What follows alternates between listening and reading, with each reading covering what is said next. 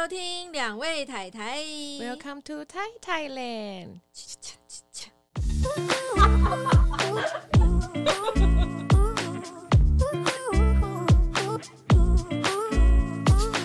嗨，我是妮娜，我是 Sandy。好，现在开始，非常及时。第二十七集，天哪！听完宅女小红，让我们焦虑了。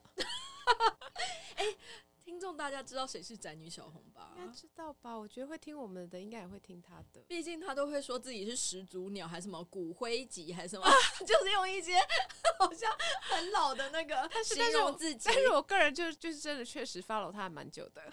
我是没有特别 follow 他，但是我就是偶尔会去点开他的，嗯、因为我就觉得他讲话实在太好笑。我也觉得，没有我以前如果从他写那个部落格的时候，我觉得他很有趣，因为他就一开始一开始就是狂骂前男友，我觉得很好，他写的很好笑。哦，所以他真的是网红界的始祖鸟，我觉得应该是吧。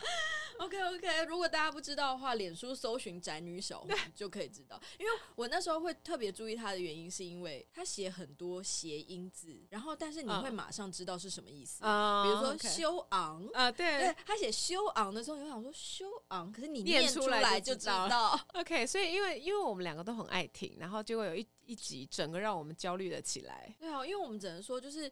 他跟我们的烦恼会还蛮，有时候蛮近的，对，因为他也有小孩嘛，他也是妈妈，然后年龄差不多，年龄也差不多，然后他也会去打医美，所以呢，他们每次讲那个什么镭射溶脂，我都觉得很心动。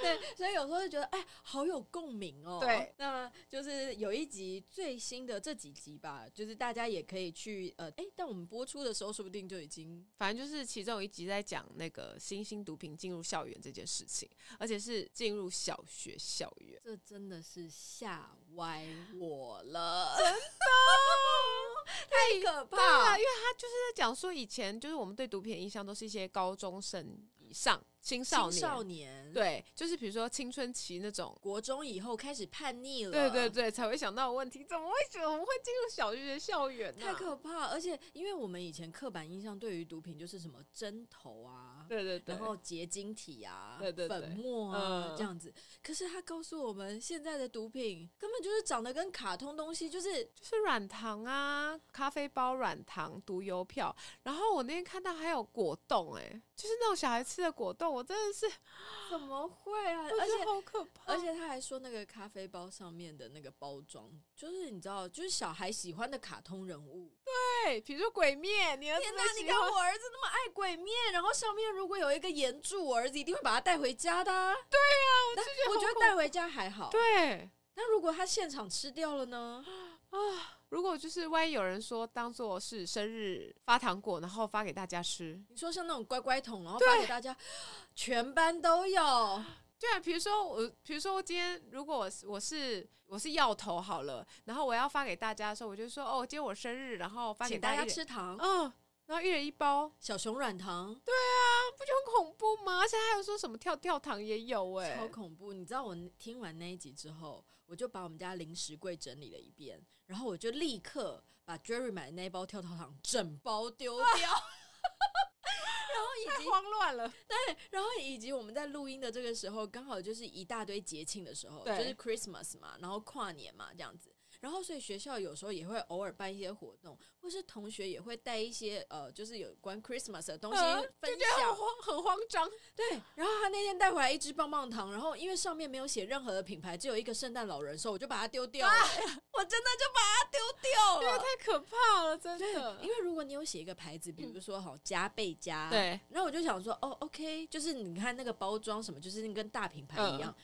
可是我知道干妈店买的棒棒糖也是有一些可爱卡通的包装，嗯、可是我那天看到那个圣诞老人，我真的就把它丢掉了。我觉得我们要不要稍微讲一下那个那一集内容？对不起，别人才知道我们为什么这么慌张。呃，那一集内容里面啊，就是有提到说这几年呢、啊，就是呃，我们刚刚提到的嘛，咖啡包、新兴毒品，对，软糖、毒邮票，然后这些可爱的包装已经跟过去我们在传统印象当中的毒品。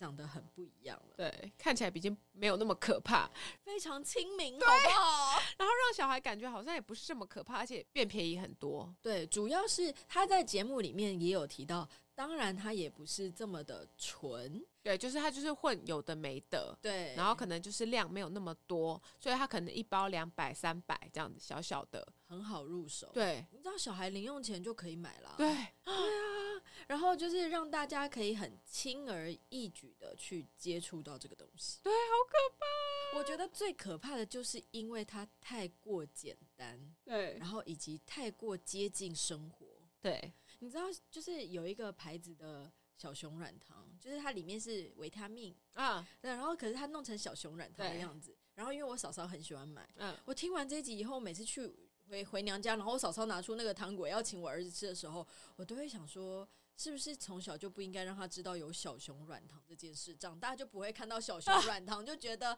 哎，这个东西可以吃。矫枉过正，有一点。我那时候我还跟 Sandy 说，我听完那一集，我那个晚上就失眠，就真的蛮可怕的啊。因为我觉得就是感觉就是太贴近生活了，真的是太贴近。而且我有时候听很多妈妈的节目的时候，妈妈喜欢听的节目的时候，不见得会跟 Jerry 分享每一件事。嗯，因为我会觉得啊，这可能就是妈妈才有共鸣，妈妈的话题。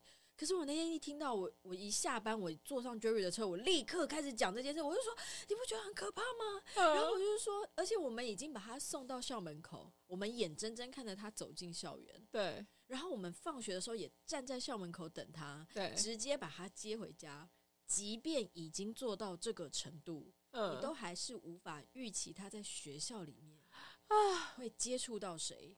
或是他今天谁请他吃了一包什么糖，他会吃下什么东西？对呀，啊，好可怕哦！就是我，我就跟就是说，就是我们到底要做到什么程度，就是才可以消弭我们心中的不安？唉，很难，我觉得好难呢。我觉得做妈妈就是这样，超难。而且你想想看，越来越大之后，他一天二十四小时里面会有越来越多时间不在你眼前，对。然后我们要如何让他知道明辨是非、良师益友？哎、欸，很难呢、欸。这种你看讲起来都很抽象。对。然后我们要怎么样在生活当中，然后去教育他？哦，他其实就是因为他，因为他家居小红，他那个时候就在节目里面有请一个那个医生，对专专业的医生，对专业医生，然后反正他们讨论这件事情，然后他们就想，他也有讨论说。父母应该要怎么做？有时候你有小孩可能拿到毒品，为什么有些人会上瘾？然后有些人可能就是吃过，然后可能就就过了这样子。因为就是有些比较就是比较边陲的孩子，可能父母很忙，就是为了生活打拼，那他们可能没有时间去太了解小孩的生活的时候，小孩就可能就是缺乏一些情感上的连接，缺乏安全感或缺乏温暖，他就比较容易就是跟这些东西靠近。他就会讲说，有些提供毒品的人，他不见得只提供毒品。他可能还提供，比如说在学校我罩你，对，然后你可以来我家吃饭，对对，类似家里没有人，先来我们家，对，就是类似这样子。他也是说，如果父母去多去了解小孩的生活，然后跟小孩建立关系，就是小孩愿意跟你讲一些学校发生的事情啊，然后父母也有一点时间，就是就算时间很少，然后尽量去了解小孩在学校发生什么事情，开心不开心，心理状态怎么样的时候，会减少这个机会。让我深深的叹一口气。就我我觉得做父女就是尽力而为，不然怎么办？我们以前也很贪玩嘛，我们小时候也很贪玩，然后我们也经常会涉足那些就是夜店啊，uh -huh. 然后钱柜啊那些地方。Uh. 然后我那时候就是我一直牢记我爸爸跟我讲的一句话，他那时候是用台语讲，可是其实这句台语我我讲不太溜。无迄个卡称卖假，迄个下游 啊，我知道，没那个屁股不要吃那个泻药。但他的意思就是说，你要做不要超出你能力范围的事情。我们可能会会会喝酒，嗯，然后会喝酒醉，嗯。可是你你必须要知道自己的分寸在哪里。嗯。就是我爸主要这句话，他就是在提醒我们，你做任何事情都可以，不可以超出你的能力所及。对，你要懂得拿捏你的分寸，嗯，你要有长。有我在，你怕什么？我又不喝酒。对对对，可是问题是我没有办法保证我儿子旁边以后也会有一个不喝酒的。所以我那时候就是，我们以前即便玩的再疯，我都觉得我心中好像有一把尺，就 是 可以做到什么程度？小歪，对啊，至少我们不会去碰这种东西。对，对，就是玩归玩，但是不会去做非法的事情。然后，所以我那时候就会觉得，其实我爸妈好像也没有特别教我什么，我爸就只有讲了这句话，哎，可能就觉得还是会觉得说玩归玩，但是不能做些让爸妈觉得伤心的事情吧。没有，我以前玩的让他们很伤心，啊，这样就伤心。我可能我妈比较玻璃心。我应该是说，就是我爸只讲了这句话，那我为什么会懂得去拿捏这些？觉得我们那个时候玩的时候，我们会觉得说只是玩，没有做什么不好的事情，就只是半夜不想回家。但也不就是没有做什么不法的事情啊，对不对？我们你要想想看，俏家的下一步，可能这女儿就不见了。可是我们没有翘家啊，我们只是很晚回家啊，以及我们只是去住同学家。对，我们不，我们没有去住陌生人家啊。对对对，所以我的意思是说，对对对，你看我们分寸拿捏的很好。对，因为我们知道说，就是不可以做太超过嘛，不能让爸妈难伤心啊。就像毒品是没有回头路的，但是喝酒其实酒醉，你吐一吐，可能隔天就好了。伤肝呢？对，对，就是不是不是没有回头路的这样子。嗯嗯，对啊，就是我觉得还是感情感这一点还是有帮我们抓住啊。对，就是做任何事情都可以，但是就是不能后悔。所以总归来说，我们觉得在不管就是呃，我们提到校园的那个毒毒糖果事件，或者是未来发生的任何种种的事件，其实家庭关系防就是防治最好的方法就是不要开始。对对，就是让他们自己，我觉得就是让孩子有自己一个观念，就是要保护自己。哦，我觉得跟爸妈的连接算是抓住他们的最后一条线，就是让他们知道说，在做接触到这件事情的时候，他会想到这样做会让爸妈伤心，觉得也算是一个就是门槛。当然，我觉得毒品这个议题可能比较沉重，对。可是如果你把它归类到日常生活当中的时候，其实就是在每一每一个瞬间，不管是小孩或是家庭。一有问题的时候，大家可以很坦诚的提出来，对，因为越早解决绝对越好嘛。对对对对对，没错。所以我们在想说，呃，跟孩子建立情感的做法，最重要最重要就是多聊天，对不对？就是你要多了解孩子嘛，这样子他们就也不会去想说要跟别人有情感连接，需要别人在学校照他，需要就是 去别去别人家吃晚饭。之类的，就比如说，对我来说是接送的时候，就是大家也知道曼谷的交通就是也没有很好嘛，所以所以常常就有有很长的时间。然后因为我是就是个别接送，就是老大跟老二，所以就比较算是能够单独跟一个孩子好好讲话的时候，然后就聊聊在学校发生什么事情啊。然后我通常都会先问说，哎，你们在学校有没有发生什么好笑的事情啊？就不想让他觉得说，就是我只在乎课业嘛。然后因为我的。我们家老大是算是比较给会给自己压力的人，所以我通常会跟他讲，先先问他好笑的事情啊，有没有发生开心的事情啊，老师有没有夸奖他啊，什么之类的。然后如果他有提到，比如说要考试啊或什么的，我们才会讲到课业这样子。然后或者是问他有没有什么困扰，就像比如说他之前就就是反正我就帮他买了一个，哎，我们那我不知道我哦，你有讲过了，对对对，就是那个口罩链的问题。对对对。其实我觉得，就是有在听我们节目的，应该都会知道，就是 Sandy 其实每次在分享小孩的时候，他们的困扰其实都很微小，什么呃借笔啊，对，口罩链啊这些，就我觉得就是孩子连这些再小的事情都很愿意跟爸妈说的时候，嗯，其实但是我觉得可能对他们来现阶段就是很成功，但我觉得对他们来说这是一件很大的事情。对对对对对，对，当然没有错。可是我的意思是说，就是连在学校这些细微末节的。嗯。相处跟朋友上的事情，都可以在回家的时候很很坦然的跟爸妈提出来。对对，因为像我儿子也会，嗯，对，就是会说哦，今天那个谁没来，或者是今天中午谁吃东西的时候很慢。啊 对，我觉得这就是练习，慢慢的练习，从小事开始。对，对，然后就是还有观察小孩子他们自己玩游戏的时候，他们解决问题的方法。就比如说，一群小孩在玩游戏，大家想玩的不同的时候，他会怎么解决？他是怎么面对这件事情？他在这件问题的角角色是什么？比如说，他是主导的人。他霸道吗？或是别人坚持玩他不想玩的的的时候，他会配合吗？或是他就说：“哼，那我就不玩了。”我觉得不见得说说哪样好哪样不好，但是透过这件事情，你可以了解你小孩子的个性，个性也会，你也可以去想象说，当他遇到问题的时候，他自己的解决方法是什么？就是当你看不到的时候，面对挫折的时候，然后还有如何表达他的情绪的时候，我觉得都可以透过这些，就是就真的是从生活当中的细微末节。解，然后去感受到每一个孩子不同的地方，对，然后怎么样透过这些不同的地方，然后好好的去引导他们，对，或者是纠正他们，然后对对对，我觉得父母就是需要花时间跟精力啦。说实在的，对啊，因为我觉得就是除了父母之外，还有谁能够比你更用心对待你的小孩？没有，对不对？是，对，就是老师，就算今天再用心、再用心的老师，他一个人面对这么多小孩，他不可能有比爸妈更就是更了解自己的小孩吧？当然，我们也知道，就是现在的生活就是非常的忙碌，然后像我们这个世代的爸妈，我觉得真的是有有一种辛苦，就是。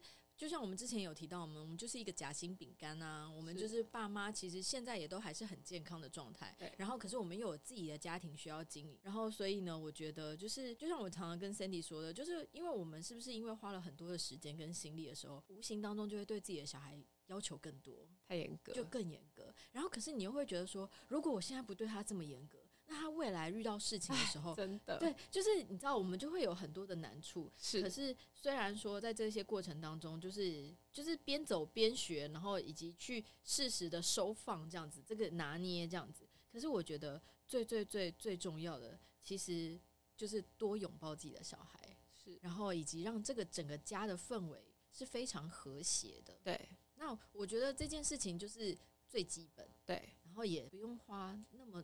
花你那么多的时间去倾听，可是你就是，比如说你的孩子很棒的时候，你就是给他一个拥抱，uh -huh. 然后或是你的孩子在脆弱的时候，你也是给他一个拥抱。Uh -huh. 所以我觉得拥抱这个肢体语言是一个最简单可以带给彼此安全感、温暖的一个举动。是，然后所以我觉得，就是也许你可能还没有办法一开始有这么多的心力的时候，或者是一开始你还不知道该怎么做的时候，uh. 就从这个最简单的。适时的在孩子面前放闪，uh -huh. 就是和自己的先生放闪，uh -huh. 也是一件很棒的事。那可能大家会觉得说，为什么？就是因为东方家庭可能会比较害羞，uh -huh. 像像那个呃，我儿子也会看到，我觉得我跟 Jerry 会抱在一起这样，uh. 然后他就觉得爸爸，你为什么要抱妈咪？这样。Uh. 可是我觉得，当孩子也看到夫妻的关系是很融洽的时候，uh. 其实这个在一点一滴的生活当中，我觉得是一个很小，但是是很大的力量。就是因为让你觉得在家里是充满爱的，在这样子家庭长大的孩子，他自然而然，当他遇到困难跟辛苦的时候，他就会知道说，有这样子的爸妈会全心全意的去支持着他。对，这样对，对，所以我觉得就是肢体的语言，然后还有家庭的氛围，其实就是在这些给孩子的过程当中最简单的入门。就补充一点，就是我觉得在，因为你的孩子在跟其他玩伴争吵的时候，不见得永远是对的那一方嘛，对不对？就是在做错事后问问他的感觉，因为我觉得不见得是受委屈的时候才问感觉，或是你被骂之后你的感觉是什么？他该再告诉他说好，没关系，因为你是小孩。做错事是正常的，爸妈的角色就是为了要引导你、协助你变成更好的你自己，然后再告诉他说，妈妈还是一样爱你，并没有因为你做错事、你抢东西或者是你打人而少爱你一点点。对，就一直告诉他说，我妈是爱你的，不管你怎么样，妈妈就爱你。我爱你是因为你是你，没有条件的。对，我觉得这样子对小孩来说就是会有更大的安全感。所以其实想要和孩子的感情更好，那有十种好习惯，增进你你们之间的亲子关系。因为我们想说，就是不管怎么样，就是大家如果想要开始的话，就是有这些好习惯可以试试看。第一，每天至少拥抱十二下，或是肢体接触。对啊，这就是我们刚刚说的嘛，就是这就其实真的就是一个最简单的开门。这个十个好习惯是罗拉马克罕博士 说的，不是我们说的，是有科学依据的。而且这十个是不会占用到你其他时间，但是会让你跟孩子的关系更紧密。有没有觉得很棒？有，很超值。对，第二是好好玩耍。就是跟孩子一起嬉闹，放下手机，然后跟孩子一起玩。然后第三点呢，是我觉得现在真的是家长们需要学习的，就是和孩子相处的时候关掉手机或电脑。那第四点，在孩子得去适应变化之前，先建立关系。第五个就是安排与孩子的一对一时间。好，接下来就是对孩子的情绪展开双倍。好，第七点就是要聆听孩子，展现同理心。好，第八点是慢慢来，品味共处时刻。接下来就是九，睡前彼此依偎谈心。那最后一点呢，就是专心的陪伴孩子。所以真的是要好好把握现在你还愿意啊，他还愿意跟你在一起的时光，建立情感连接，他们才会吸毒。最后还有拉回主题，有没有？真的啦，和小孩子，我觉得从小建立起这些，不管长大之后他飞得再远，嗯，他去到哪里，这个家永远都会是他最重要、最重要的依靠。是的，好的，好的。今天简单和大家分享，如果想听详情，也可以去听宅女小红这一集的节目，啊、听了会吓歪，会失眠睡不着，还是听我们？那今天要煮饭了吗？对啊，今天就来一道最简单的，因为已经吓歪了。屁屁错，就是呢，我儿子最喜欢吃的菜——高丽菜炒红萝卜。各大平台都可以收听两位泰台，不管你有没有习惯收听，都请先订阅跟关注我们的 Podcast。也请大家留踊跃留言发问，不然我们会很孤单哦。如果你喜欢这集，也请给我们五星好评，并跟好朋友们分享，让我们被更多的人听到哦。太太们，感谢你。